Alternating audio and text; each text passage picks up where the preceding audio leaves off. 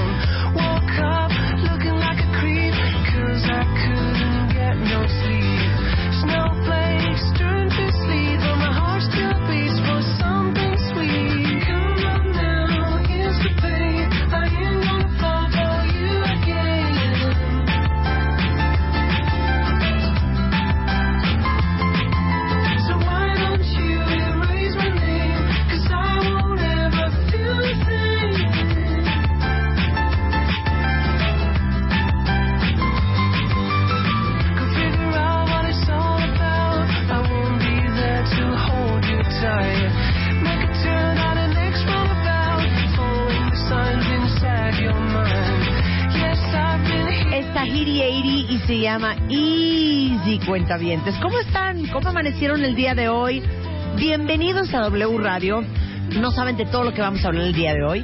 Vamos a hablar de belleza clásica y las vamos a ayudar a desempolvar todas las recetas de belleza, todos los consejos de belleza de sus abuelas, de sus bisabuelas, porque de eso va la revista de Beauty Effect este mes, justamente de belleza clásica y cómo desempolvar los consejos de todas nuestras mamás y todas nuestras abuelas que siguen funcionando. Viene Mario Guerra y vamos a hablar de cuando uno siente que su pareja te quiere volver loco o loca, se llama gaslighting. O sea, cuando empiezas a dudar si estás totalmente trastornado o si estás de veras alucinando o si estás totalmente en lo correcto. Eso tiene un término y se llama gaslighting para todos los que las parejas a veces sienten que los están volviendo locos. Bueno, de eso vamos a hablar hoy con Mario Guerra. Pero Hoy que es 2 de mayo, cuentavientes, para todos los que se tomaron un día más del puente y están echados en la vacación. Hoy 2 de mayo, yo no sé si ustedes sepan, pero es el Día Internacional del Asma. Porque se calcula, según la Organización Mundial de la Salud, oigan esto que es de dar pavor, que más o menos como 235 millones de personas en este mundo tienen asma. Y en México, el 10% de la población tiene asma. Y la verdad es que yo creo que por lo menos como 8, si no es que 9 de cada 10, Carlos, ni Sí. siquiera están enterados. No, no, más de la mitad de los pacientes con asma no saben que tienen asma y los que saben no quieren saber. Claro. Sí, no, es- pues no, cero queremos saber, cero queremos saber. Se celebra justamente para llamar la atención de médicos y pacientes sobre la relevancia del asma como una enfermedad crónica. Y el día de hoy traigo pues a una eminencia en el tema, es el doctor Carlos León, es médico cirujano con una subespecialidad en inmunología clínica y alergias, director general del Centro de Asma y Alergias en México. Hola, Bienvenido Marta. como siempre, mi doctor. Gracias, ¿cómo estás? Ahora sí que mi doctor, que me tiene en, en Innovair todo el año. Eh, ¿Por dónde empezamos? bueno, vamos a empezar por el por el ¿Por la punto anatomía? No, te voy a decir. Hemos hablado muchas veces de asma, pero hoy vamos vamos a hablar un poco del sentido de conmemorar el Día Mundial del Asma, porque tiene un sentido. Eh, hemos hablado de las causas, de qué es el asma, de todo eso. Sin embargo, eh, el Día Mundial del Asma se hizo para conmemorar y llamar la atención, como tú acabas de decir, y el, el Día Mundial del Asma ha manejado un lema los últimos años y ahora tiene un lema nuevo. El primer lema es, el asma se puede controlar. Y eso es un mensaje muy importante, porque todos los pacientes con asma pueden estar bien controlados independientemente de la edad, del tipo de asma, de la intensidad del asma, y la meta del médico y la obligación del paciente es tener un asma controlada. Y el segundo lema es mejor aire, mejor respiración. Fíjate, hay un dicho por ahí que dice que somos lo que comemos, pero también somos lo que respiramos. Ay, cállate. Yo iba aterrizando ayer, Ajá. a las 12 del día venía de Guadalajara, del Congreso Nacional de Pediatría, y te juro, cuando vi la nata, La nata. gris, entre gris oscuro y gris color tierra, dije, pues es que no podemos respirar. Y es cuando te pones a pensar cómo es posible que en la Ciudad de México sobreviva un asmático con ese aire. Claro. Bueno, oyeron el programa de ayer que estuvo el doctor José Manuel Mier. Él es cirujano de tórax. Ah, bueno. Y estuvimos hablando del cáncer de pulmón y otras enfermedades pulmonares. Y, y lo primero que dijo es, el simple hecho de vivir en la Ciudad de México, Sí. que desafortunadamente chilangos, digo, qué delicia los que nos están escuchando en San Luis Potosí y Puebla y Mérida y otras partes de la República Mexicana, pero los que vivimos aquí, ya de entrada, traemos un- una, una desventaja de casi casi menos 20 Sí. por el, el aire que respiramos todos los días nosotros y nuestros hijos. Mira, claro, no hay manera, me digan lo que me digan los de la calidad del aire, que me digan que ese aire es bueno. O sea, si lo estoy viendo Claro. eh, 10 o 15 minutos antes de llegar a la Ciudad de México, el aire se empieza a poner de otro Sí, color. sí, sí, sí. Y llegas y no ves nada. Yo creo que no ves a más de uno o dos kilómetros. Claro, claro. Pero bueno, Y de hecho la gente que tiene padecimientos pulmonares, de lo primero que les dice su doctor, su neumólogo, es, te digo una cosa, si puedes vete a vivir a la playa. claro. Porque la fibrosis pulmonar o el enfisema o el EPOC o lo que sea que traes o el Sí. asma, aquí no te ayuda nada. Claro, no nos ayuda este aire que estamos respirando. Sin embargo, ¿Qué el hacemos? caso... ¿Nos vamos a vivir a Finlandia? Oh, estaría ¿Qué padrísimo. hacemos, Carlos? ¿Qué hacemos? Cuenta. Abrazo grupal, cuentavientes. Vámonos a Nueva Zelanda, Australia, a Noruega, Suecia. Bueno, allá hay más asmáticos que acá. Nueva Zelanda. Australia, Inglaterra son del y Japón son de los lugares con mayor número de asmáticos. Eh, no sabemos qué tanto influye la raza, no sabemos qué tanto influye la flora y la fauna del lugar, Del lugar, sí. la humedad del lugar. Hay varios factores. Tal vez la contaminación no. En Japón, por ejemplo, seguro no. O en Nueva Zelanda. Pero hay otros factores que hacen que haya millones de asmáticos allá también. Es más, ¿saben qué? Ahorita iba a empezar a pedirle al doctor Carlos León que nos diera la clase de anatomía de cómo sucede el asma y qué estructuras del tórax están incluidas. Pero más bien, les vamos a hacer un test, ¿ok? Sí. El doctor León les va a hacer, ¿cuántas preguntas quieres hacer? ¿Cinco? seis? Cinco, cinco, bien. preguntas. Cinco preguntas y contesten simplemente sí o no para empezar a ver quién de ustedes puede ser que tenga asma o tenga hijos con asma. Claro. A ver, Ok. primera pregunta. ¿Tienes más de una a tres semanas con tos? ¿Sí o no? O sea, check. Ok, ok. siguiente pregunta. Cuando corres te da tos? 100%. Ok. Cuando subes escaleras te falta el aire? 100%. Ok. La tos que tienes que dura de una a tres semanas es recurrente. O sea, cada rato andas con tosedera. Sí, o sea, va y viene, va y viene. Sí. Sí. La última, ¿alguna vez en tu vida has tenido cualquier clase de ruido o silbido en el pecho? Ronquido, ruido. Las abuelitas dicen, le hierve el pecho al niño, doctor. Sí, Gorgorea, ¿no? Le gorgorea. O le chifla. Trae un gato en el pecho. Claro. Y te faltó una que cuando me la hiciste quise salir corriendo de tu consultorio. Cuando ustedes se carcajean, Ah, claro. ¿empiezan a toser? Sí. Sí, sí, Bueno, ahí está el todos diagnóstico. estos son síntomas de, de asma. Acabamos de hacer el diagnóstico de asma en cinco preguntas. Claro, de a peso. Ahora, Sí. ¿serían las mismas cinco preguntas si tienen hijos? Si tienen hijos también, si son adultos mayores también, Ujú. Si son mujeres embarazadas también, o sea, no importa la edad, el sexo ni nada, cualquier persona que haya respondido sí a más de dos aguas, hay que buscar la posibilidad de que pudieran tener asma. Claro. Es una gran posibilidad. Ok, ahora, me vale.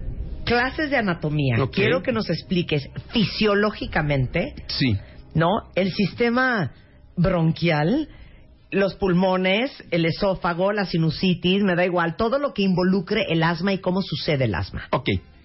El aparato respiratorio empieza en la nariz. Eh, tú metes aire por la nariz, que es eh, la etapa inicial, y la nariz tiene funciones de filtrar, calentar y humedecer el aire. Entonces, Por eso hay pelos en la nariz. por eso hay pelos en la Y nariz. moco. Y moco, pero la piel de la nariz, la mucosa también tiene células y tiene cilios que nos protegen y células que producen moco. Entonces, primer paso, el aire entra por la nariz. Si la nariz no te sirve, ahí tenemos un problema. ¿Cuándo no te sirve la nariz? Cuando tienes alergia en la nariz. O sea, suenas así. Sí. Tapadísima.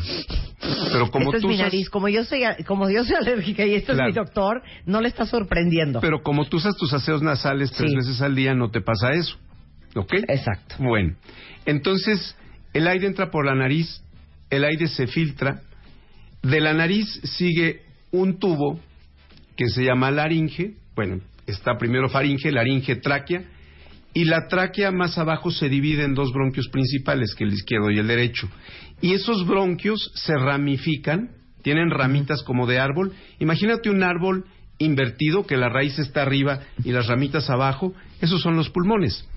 El aire va entrando hacia las ramitas más pequeñas y finalmente llega a unos sacos pequeñitos que son como un globo, un globito de látex, imagínatelo, y ahí es donde ese aire que entró desde la nariz, ya filtrado, calentado y humidificado, se intercambia y suelta el oxígeno y se lleva el CO2, o sea, suelta aire limpio y se lleva aire sucio. Esa es la manera como funcionan los pulmones. Ahora, ¿qué pasa en un asmático? Que esos bronquios, que normalmente son tubos que llevan el aire y que están abiertos, esos bronquios en el asmático se cierran, se están engrosados y empiezan a producir más moco de lo normal. ¿Qué sucede después que ese moco forma tapones? Y más adelante, esos tapones de moco no permiten que el aire entre y salga normalmente. Y entonces en los pulmones de un paciente con asma se queda atrapado el aire sucio y no sale el aire sucio y por lo tanto tampoco entra bien el aire limpio. Entonces, una prueba para saber qué siente un asmático, que no quiero que haga nadie en su casa, pero una prueba es respirar en un globo. O sea, si tú respiras en un globo, vas a estar respirando siempre el mismo aire. Entonces, en dos o tres respiraciones, el aire del globo ya está viciado y sí es aire, pero ya no te sirve para respirar. Sí. Es una Ya sensación. no, ¿sabes qué, Carlos? horrible. Ya no satisface. Sí. Bueno, a mí me trauma. Hay una campaña de la American Association of Asthma o quién sabe qué que vi en la tele que para ejem- ejemplificar lo que siente una persona que tiene asma, sacan a un pescado de su pecera y lo ponen en la mesa. Y ves al pescadito así dando Sí. unas bocanadas Boquear, de aire. claro. Sí, boquear, tratando Sí. de jalar aire. Ok, porque el síntoma principal del asma se llama disnea. Disnea es la falta de aire.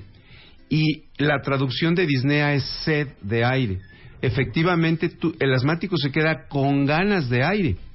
Y es una sensación bastante desagradable que provoca mucha ansiedad en el paciente y en la familia también.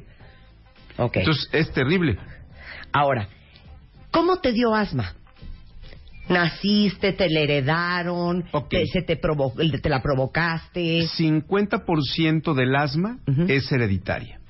Entonces tú tienes genes que te van a hacer desarrollar asma, que van a hacer que se te inflamen los bronquios, que van a hacer que tengas bronquios hipersensibles. Ujú. Y el otro 50% es el medio ambiente. Entonces, espérame un segundo. Si tú tienes una mamá con asma o una mamá con mucha alergia, Sí. tienes 50% de probabilidades. Por lo menos ¿Y si los dos? 75 a 80% de posibilidades. Entonces, si ustedes ya saben como adultos o como papás que son alérgicos, la probabilidad de que tengan un hijo alérgico es altísima. Sí. Y de repente los niños enfermos, antibióticos, esto no se curan, se vuelven a enfermar y nadie se da cuenta que lo que ese Claro. niño tiene es una alergia. Pero ve lo grave en el, en el consultorio. Llega la mamá. Con un niño que tiene seis meses tosiendo. La interrogo, lo reviso todo. Y ya que terminó la consulta, si es que yo no se lo pregunté, me dice la mamá, ah, es que yo soy asmática. A ver, señora, usted es asmática y tiene un hijo con seis meses de tos y le silba el pecho, ¿qué no cree que tenga asma? No, claro que no, doctor, ¿cómo cree? Entonces, la verdad es que el diagnóstico, siendo razonables, se podría hacer más tempranamente si los padres con esta información Claro. sospechan que el niño tiene asma. Claro, por eso estamos hablando de esto hoy, cuenta bien, se los digo en serio. Entonces, Sí. continuamos con nuestra clase, doctor. Ok, ¿a dónde nos vamos? Ok, entonces, una vez que ya entendimos toda la fisiología del asma, que es 50% genética, 50% el medio ambiente, ¿qué, qué medio ambiente? ¿De qué me estás hablando? Primero, en la primera parte del medio ambiente es lo que no te dieron. Fíjate, ¿qué no te dieron? Si naciste por cesárea, no adquieres una microbiota sana. ¿Qué demonios es eso? La microbiota es tu huella de microbios que llevas dentro de ti. Cuando un niño nace y pasa por el canal del parto y por el canal vaginal, se contamina de un montón de bacterias que tiene la mamá. Eso es bueno. Perdón, hijas, porque las tuve por cesárea, pero fue su culpa porque crecieron demasiado. Ok. Ok. Pero es bueno nacer por parto natural porque eso Sí. ya te da una protección. Ok. Eso ya es medio ambiente. Por la microbiota. Es tu- por la microbiota. Segundo, si tu mamá te dio seno materno, perfecto. Porque a través de la leche materna te dio inmunoglobulinas y te dio una serie de protecciones contra las alergias y contra el asma también. Entonces, son dos factores a favor del medio ambiente. ¿Y en contra qué tenemos? Humo de cigarro, contaminación ambiental, los pólenes de tu región. Aquí en Coyoacán estamos saturados de polen de fresno ahorita y desde diciembre. Eh, polen de pastos, malezas, árboles, ácaros del polvo casero, de los que hay en esta alfombra. Eh, hongos de la humedad. Acuérdate que en la Ciudad de México llueve seis meses al año o más y tenemos una humedad relativa mayor del 50%. Eso hace que los ácaros crezcan sanos y causen más alergia y más asma. Vayan apuntando, cuenta Entonces, y finalmente la fauna, que es fauna, alergia al perro, al gato, a la cucaracha.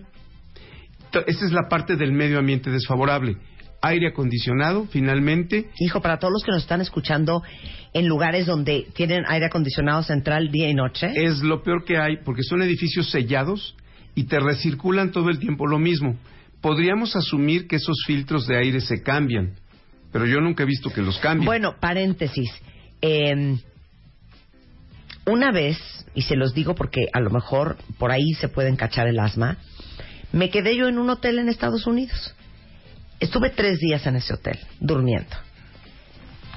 Me despertaba todas las mañanas, de veras, me escapé de morir. sí. Hinchada, mocosa, ojo lloroso, no podía respirar bien, con una tos espantosa, con flemas. Y yo siempre me quedé traumada de ese hotel. Y creo que esto debe de pasar en muchos otros. Sí. Porque yo pensé, si aquí hay aire acondicionado, calefacción central, ¿quién sabe cuándo cambiaron esos Sí. filtros? Entonces esos filtros han de estar llenos de hongo, de moho, de ácaros. Y eso es lo que yo estoy respirando todas las noches Bacterias, aquí. Claro. cucarachas y ratones que se murieron ahí se hicieron polvo y te los Qué recirculan. horror. ¿Sí? Yo entrando a un cuarto apago el aire acondicionado cuentavientes por si a alguien le sirve. Ah, no hay paciente con enfermedad respiratoria que no le haga daño el aire acondicionado. Sí. O paciente con un resfriado común o con gripe o con lo que tú quieras, hay que evitarlo lo más que se pueda. Muy bien. Entonces, ahora, les voy a decir algo de los niños, porque mi chamba es como asistente del doctor, recordarle cositas que él me ha enseñado. ¿Qué es lo que más tienen los niños en su cuarto? Eh, alfombras, muñecos de peluche, los peluches, no lo puedo creer. tapetes, Claro. sí, Cortinas, que están llenos de ácaros. almohadas, Pero además, cojines decorativos. tu colchón acumula un kilo de ácaros al año. O sea, los ácaros se quedan adentro del colchón. Entonces, si tu colchón tiene 20 años, tienes ahí todos los ácaros del mundo necesarios para tener rinitis alérgica y asma de tipo alérgico también. Ok. Sí, sí. Entonces, aguas con los muñecos de peluche, con los tapetes, con las cortinas, con los cojines, con las almohadas, con no aspirar los colchones, no aspirar las toallas, digo, las almohadas. Claro, el mensaje es hay que tener una limpieza efectiva. Claro. No obsesiva, pero sí efectiva. Igualmente para los adultos, o sea, un adulto Sí. que es alérgico y asmático es lo, la peor idea que tienen en la alfombra de su cuarto. sí, sí, sí. Y junto con eso, ya que vienes con los adultos, hay que evitar el contacto con solventes. No hay peor cosa para un paciente con asma que inhalar cualquier solvente, el que sea, te pone mal. Ok, regresando del corte, híjoles, les va a doler horrendo lo que le voy a preguntar al doctor, pero la pregunta va a ser, si el asma siempre viene sola o viene acompañada. Regresando del corte, no se vaya. Estamos de regreso en W Radio platicando con el doctor Carlos León. El doctor Hola. Carlos León es una eminencia en alergias y como hoy es el Día Mundial del Asma y es impresionante la cantidad de mexicanos que tenemos asma y que no estamos ni enterados y de niños que lo que tienen no es necesidad de más antibióticos, sino que tienen un cuadro asmático y alérgico infernal. Por eso estamos hablando de esto hoy, para que todos entendamos y aprendamos quién puede tener asma, que es básicamente el 50% heredado de un papá asmático o alérgico, Sí. y el 50% el medio ambiente en donde vives. Para todos los que nos escuchan en a lo mejor, yo que sé, en Botswana, pues igual y están mejor que nosotros aquí, por lo menos vez. en la Ciudad de México. Eh, nos quedamos en una pregunta. Ya entendimos eh, cómo te da asma, cómo se siente, como si fueras un pescado fuera del agua y no te entra su- suficiente aire. Y la pregunta es si el asma siempre viene sola o el asma viene con sus compañeros. Ok, el asma viene con compañeros. Que sí, bueno, no ni sola, modo. ¿verdad? Es real. Más de la mitad de los asmáticos, casi el 80%, tienen rinitis alérgica o rinitis crónica. Otro porcentaje pueden tener sinusitis, otro porcentaje puede tener reflujo y, aunque ya no tiene mucho que ver, pero hay un porcentaje también que puede tener dermatitis atópica. Pero muy importante es el reflujo en adultos y la sinusitis en adultos y en niños. Ahora, no hay de que tengo asma, pero te lo juro que cero, tengo rinitis, ni tengo sinusitis, ni estornudo, ni me tallo la nariz, ni me lloran los ojos. Nunca has oído eso. No. Todo El- es junto. El 80% de los asmáticos van a tener todo eso, además de. Fíjate lo que pasa. La nariz dice por ahí algo. La nariz enferma puede ser la mecha que enciende una crisis de asma. O sea, el aparato respiratorio empieza en la nariz. Si tienes inflamación grave en la nariz, la inflamación se va a ir a los bronquios. ¿Pero qué es una nariz inflamada? ¿Eso qué? Comezón, estornudo, escurrimiento de moco, nariz Pues tú, tapada. Marta, debes Sí. de saber. No, yo sé, pero el doctor Sí. tiene que explicarle Sí, a los claro, por supuesto, por supuesto. Cualquier paciente que tiene recurrentemente o crónicamente la nariz tapada, escurrimiento de moco, estornudos, que se talla la nariz todo el tiempo con desesperación, ese paciente tiene la nariz inflamada y ese paciente en algún momento va a tener los bronquios inflamados también. Ok, esa es la nariz. Sí. Ok, sinusitis. Sinusitis. Dolor en la frente, dolor atrás de los pómulos, dolor Ah. atrás de los ojos, una carraspera permanente, ese ruidito de tratar de aclararse la garganta permanentemente, indica que hay descarga de moco retronasal. Mal aliento y pérdida del olfato son varios de los síntomas de la sinusitis que frecuentemente va a acompañar al asma en adultos y en niños también. Claro. Otro acompañante, un paciente con asma, que le damos el tratamiento con asma, para asma, perdón, y no está mejorando razonablemente, Eh, y le interrogamos, oye, ¿y tienes agruras? ¿Tienes que te regresa la comida? Sí. Ok. El reflujo es un agravante del asma y, peor todavía, el reflujo puede simular asma. Claro. Hay pacientes que llegan con todos los datos de asma que no responden al tratamiento del asma y al final descubrimos que lo que tiene es reflujo. Entonces hay que estar pensando también en las alternativas de diagnóstico. Claro, y, y hablamos hace poco del tema del reflujo y la tos, porque uno nunca pensaría que todos esos ácidos del estómago que se te regresan cuando Sí. tienes reflujo, Te provoca pues una claro tos que te del queman infierno. el esófago. Sí, y hay un reflejo que va del esófago a los bronquios que te hace toser. Y aparte llega el doctor y me empieza la tosedera. Ay, oye, ok, entonces ya hablamos de sinusitis, ya hablamos de rinitis alérgica, ¿qué otra cosa nos falta que venga acompañando la, el asma? Eh, eso es lo más común. Ok. Ahora, ¿puede ser que en veces tienes asma, en veces no. En veces tienes asma, en veces no. Sí, eso puede ser. A ver, ¿cómo es eso? No, a ver. Los pacientes con asma no tienen síntomas el 100% del tiempo ni el 100% de su vida. Claro. Los pacientes con asma van a tener, a ver, pueden tener asma permanente, sí, pero son los menos. La mayoría van a tener asma estacional, muchos van a tener asma intermitente, muchos van a estar mal todo el invierno y lo importante de esto es que el tratamiento del asma debe durar, o sea, debe ser ese sí permanente.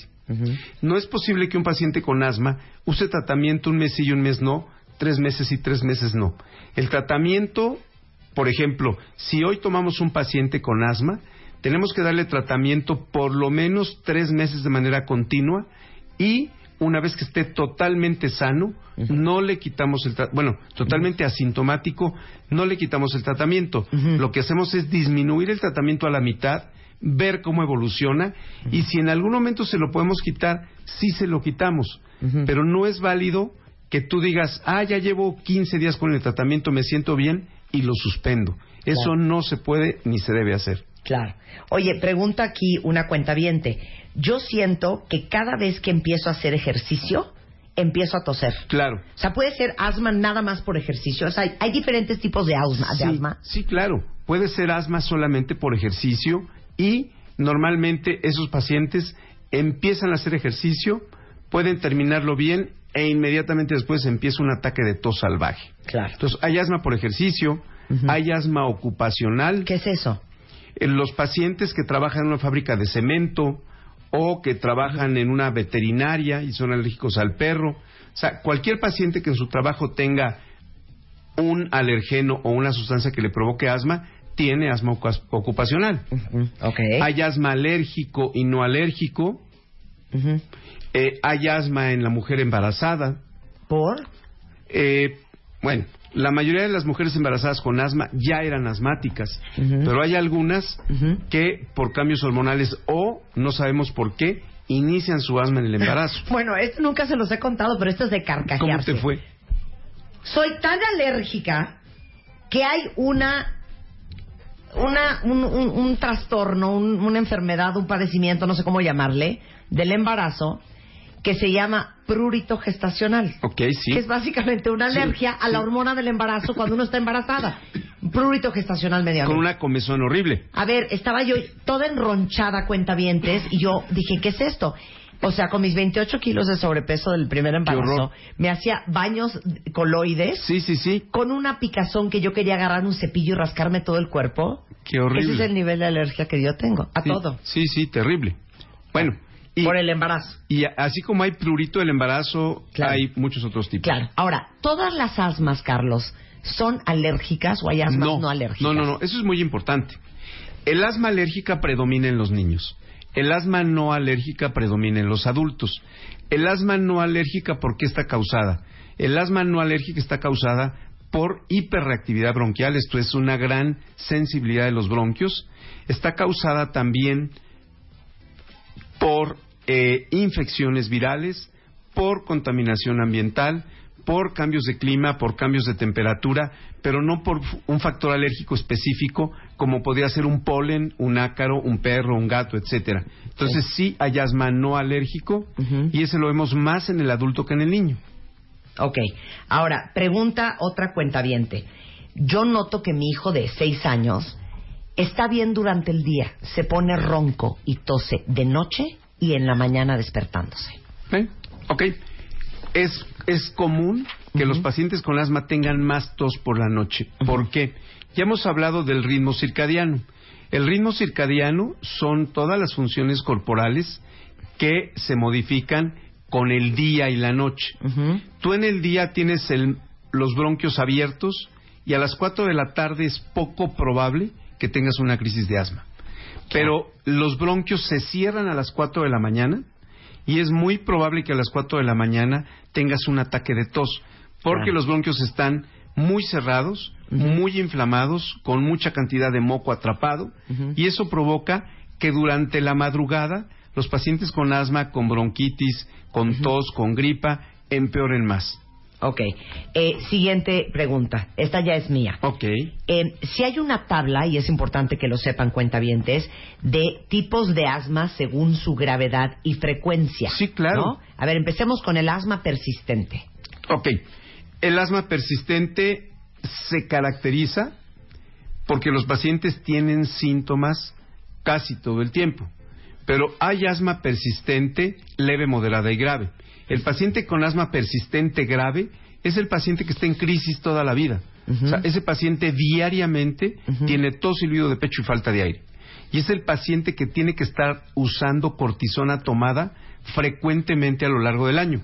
Ese es el peor paciente con asma. Luego sigue el asma moderada persistente.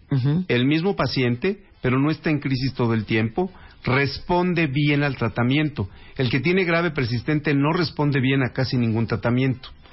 Luego está la leve persistente. Tienes poquitos síntomas, pero casi siempre. Esos pacientes son muy fáciles de controlar usando un esteroide inhalado por ciclos de tres meses.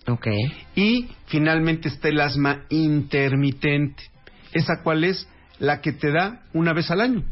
Una vez cada dos años, una vez cada tres años. Pero fíjate, es muy interesante, o más que interesante, importante saber que un paciente con asma leve, intermitente, esa que te da una vez cada tres años, el día que te dé puede provocarte una crisis grave que te mande al hospital. Po- ¿Por, qué digo esto?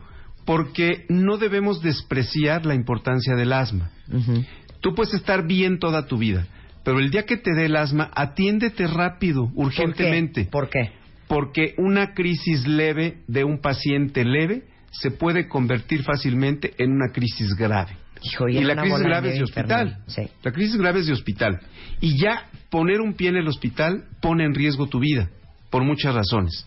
Entonces, no permitamos que nuestra asma leve se convierta en asma moderada o grave. Ok. Pregunta una cuentaviente. Eh, ¿Qué épocas del año, y dámelo si quieres en, en, en meses, no te lo voy a preguntar en horas. Sí, dámelo está en bien, está bien. ¿Cuáles son los peores meses para los asmáticos y los alérgicos? Ok, yo te diría, para los asmáticos en general, de octubre a marzo. Ujú. ¿Por qué? Frío, cambios de clima, cambios de temperatura, infección viral y bacteriana que está en el medio ambiente a todo lo que da, influenza y además hay inversiones térmicas más frecuentemente en, en el invierno que en otras épocas del año. Entonces, Entonces, de octubre a marzo. es la época del asma en México, así es. Y época de alergia, de otras alergias como rinitis que no sean asma, primavera. Ahorita tenemos altas concentraciones de diferentes pólenes, pero especialmente de diciembre a febrero y todavía ahorita en toda la zona de Coyoacán y alrededores altas concentraciones de fresno. En la zona del poniente altas concentraciones de polen de encino. Ah. Y Valle de Bravo, que nos encanta siempre Eh, tocar ahí- este tema. No, no, no, Valle Bravo Corran. ácaros, pólenes, hongos. Flora, es el fauna. clima ideal para que te dé un ataque de asma. Estoy de el acuerdo. clima ideal y de rinitis, no solo de asma. Asma Claro. y rinitis. Oye, eh, preguntan aquí también en Twitter. ¿El asma solo te da una vez y es algo que se cura con la edad? Dice una cuenta bien. No. El asma, por definición, es una enfermedad crónica. No te da una vez. A partir de que te dio una, te va a dar muchas otras. No se cura con la edad. Aunque muchos niños con asma mejoran notablemente en la adolescencia. Pero no es que se cure con la edad. Ese mito nació de que el pediatra los dejó de ver. Y como lo dejó de ver, pues dice, pues ya se curó. No, no, no, no. Hay una regla.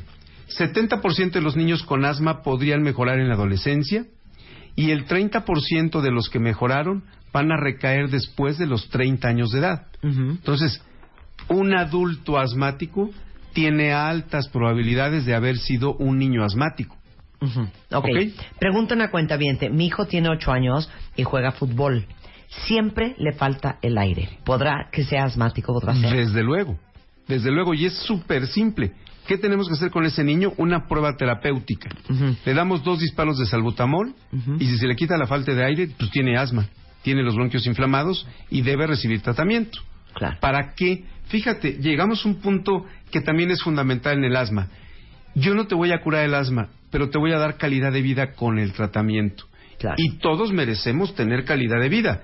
Ya sea que tengas diabetes, hipertensión o asma, lo principal, los médicos no curamos nada. Los médicos ayudamos a controlar, a diagnosticar enfermedades, pero sí depende mucho del médico y 50% del paciente que tengas calidad de vida. Claro. O sea, el asma es como el herpes. O sea, que lo vas a tener toda tu vida y en veces te va a dar lata y en veces no. Sí, digo, el herpes ya me sonó feo, pero el asma puede ir y venir a lo largo de tu vida. Y el mensaje es, Pero no se cura. no se cura. O sea, yo no curo el Ni asma. vacunas. No, todo sirve para controlarte, pero no, o sea, no le podemos mentir a las personas y nadie les debe mentir haciéndoles creer que hay un tratamiento que cura el asma. Ese tratamiento no existe. Ahora, tratamientos que controlan el asma hay muchos, hay muy buenos. No, ahorita vamos a empezar con esa Sí. lista. Ajá. Y yo creo que el 95% de los pacientes o más pueden estar casi 100% controlados si el paciente lo desea y si el médico le ayuda. Ok. Preguntan muchísimo si la vacuna contra alergias curan o sirven contra las alergias o contra el asma o contra el asma alérgica. Ok, la vacuna contra las alergias sirve para la rinitis alérgica y el asma alérgico, pero no sirve para el asma no alérgico y no cura el asma. Lo que hace es que los disparadores del asma dejen de disparar asma y en ese momento tu asma se controla mejor. Pero, o sea, cuando te ponen la vacuna, ¿qué te están poniendo? Ok, cuando te ponen la vacuna, te ponen microdosis de lo que te hace daño para que tu cuerpo se desensibilice o dicho en otras palabras, se acostumbre a estar en contacto con eso y ya no se te inflamen los bronquios y ya no se te inflame la nariz. O sea, a ver, explica cómo es el proceso. Yo llego contigo. Doctor, lo dijo Marta de baile. ok. Ok, entonces ya me haces todas mis preguntas y luego, este... ¿qué Hacemos pruebas de alergia en la piel. A ver, explica cómo es eso. Ok. Ponen, pintamos en el antebrazo o en la espalda del paciente si es un bebé. Pintamos 40 números, ponemos 40 gotas de extracto alergénico y hacemos 40 rasguños que no son jeringas, no son aguja y no hay sangre y no hay dolor. Ujú. Ok. Después de 15 o 20 minutos, vemos si se formó una roncha en cada lugar de cada prueba y de acuerdo al número de ronchas, de acuerdo al tamaño, de acuerdo al diámetro y de acuerdo al tamaño de la pápula, que es como una tortita blanca que se te forma, como cuando te pica un mosco, de acuerdo a eso hacemos el diagnóstico de qué alergias hay, qué tipo de alergias, qué intensidad de alergias. Y, ¿Y qué vacuna te van a poner? y qué vacuna te vamos a poner. Y determinamos qué pacientes son candidatos para usar vacuna y qué pacientes no son candidatos para usar vacuna antialérgica. Y en caso de usar vacuna, el periodo de uso será por un peri- más o menos por un promedio de dos a tres años y hay vacuna tomada, hay vacuna inyectada por vía subcutánea y ese es el proceso, Y esto es para niños y adultos. es para niños y adultos. Si a mí se me pusieron unas ronchas cuando me hiciste tu ese examen, igual ya no te acuerdas, ¿No? Sí. con el pelo de caballo, el pelo de perro y el pelo de gato. ¿Eh? Infernal. Oye, a ver, ahora sí que déjate ir con todo lo que tienes y todo lo que traes y todo lo que sabes. Ok. El tratamiento. El tratamiento para el asma tiene que ser inhalado siempre. Siempre. Oiga, pero es que mi hijo tiene seis meses. No me importa, tiene que ser inhalado. Nebulización. Nebulización o aerocámara. Por. Por, número uno, llega directo al pulmón. Claro. Es la primera razón y más válida. Número dos, si tú das jarabe, das de 10 a 100 veces más medicina que si usas un aerosol. Ah, ok. Entonces el aerosol te da microdosis. Está padre usar microdosis en vez de usar megadosis, Claro. de lo que sea. ¿Ok? Tratamiento debe ser inhalado. El tratamiento no se debe suspender nunca. No importa si te sientes bien. O sea, eso no me importa. ¿Por qué? Porque yo sé que la inflamación en los bronquios puede persistir aunque ya no tengas el síntoma. Entonces el tratamiento tiene que ser por periodos largos. Número tres, los tratamientos modernos para el asma, y modernos estoy hablando desde 1970 para acá, evitan la mortalidad por asma. ¿Te puedes morir de asma? Claro, te ¿Qué puedes te morir. pasa, Carlos? ¿Cómo? Te puedes morir de asma. ¿Por qué? Sí, a ver, ¿qué, la falta de aire qué es? No respirar. Falta de oxígeno. Falta de oxígeno. ¿Qué pasa si dejas de respirar? No, pues tú dime, ¿qué pasa? Pues te No, mueres. te mueres. ¿Ok? ¿Te puedes morir por asma? Sí. En la actualidad, ¿alguien debe morir por asma? No. La respuesta es, ni un paciente en la actualidad debería de morir por asma. Claro. Por, te voy a decir, no tenemos gráficas aquí, ni curvas, ni nada, pero en los 70 cuando se empezaron a vender los esteroides inhalados, las ventas subieron y la mortalidad del asma de la misma manera bajó. Entonces, el esteroide inhalado, que es un tratamiento de largo plazo para el asma, salva vidas Claro. y se debe de usar. Ok, ese es paso uno. Sí, Ahora, no todos los inhaladores, para que no vayan a pensar que es una buena idea decir, ay, pues como tengo asma igual que mi mamá, voy a usar su inhalador. no, no, no, para nada. No todos los inhal- inhaladores son iguales y además hay inhaladores que son de rescate y hay otros inhaladores que son para tratamiento preventivo de largo plazo. Entonces, si tú los usas uno en lugar del otro, no vas a mejorar. Tienes que usar el inhalador adecuado, prescrito por el médico de forma adecuada también. Claro. Y, este, inhalador, antihistamínicos, Antihistamínicos para el asma no. No tienen realmente ningún papel en el asma, pero sí en la rinitis que acompaña al asma. ahora. Entonces, Ajá. se podrían usar para mejorar la rinitis, no para el asma. Ahora, desafortunadamente, quisiéramos que todos los otorrinos, que todos los médicos generales, que todos los pediatras supieran distinguir e identificar una alergia de una infección, un cuadro asmático de una infección o de un problema de bronquitis. Pero no es así. Y la verdad es que hay bien pocos alergólogos en México en general. Sí, menos de mil. Menos de mil, nada. Eh, ¿Dónde te encontramos, doctor Carlos León? Que todo el mundo está desquiciado por el teléfono de tu consultorio. Mira, para el resto de la República Mexicana, desgraciadamente el doctor Carlos León está en la Ciudad de México, pero si algún día se dan una vuelta por acá, ahí les va el Con teléfono. gusto. 5523 6973 Ujú. O en el 5543 2306. Igualmente en centro de asma y alergia.org. Así es. Ahí también lo encuentran. Y como siempre, feliz Día Mundial del Asma. Es un placer siempre verte, doctor. Gracias, Muchas Marta. gracias. Mucho gusto en. Sensacional. Bye. Eh, de todos modos, toda la información del doctor Carlos León para que lo pongan en la A de alergólogo eh, y, o en la P de pediatra, porque es pediatra alergólogo, pero ve adultos. Así es. Este, están arriba en martadebaile.com y también en mi timeline en Twitter. Hacemos una pausa regresando. No saben qué cosa más increíble. Vayan pensando cuáles son los secretos de belleza que se acuerdan de su abuela o de su mamá. ¿Y cuáles son los productos? Vamos a lanzar la edición del mes de mayo de la revista de Beauty Effect, que es Belleza Clásica. A regresar en W Radio. Este mes, en Revista MOA, deja de hablar sin pensar. Entiende el poder de tus palabras. Te decimos por qué lo que dices cambia lo que vives, lo que eres y lo que piensan los demás de ti. Cómo hablar para que de verdad te escuchen y qué palabras cambian tu vida.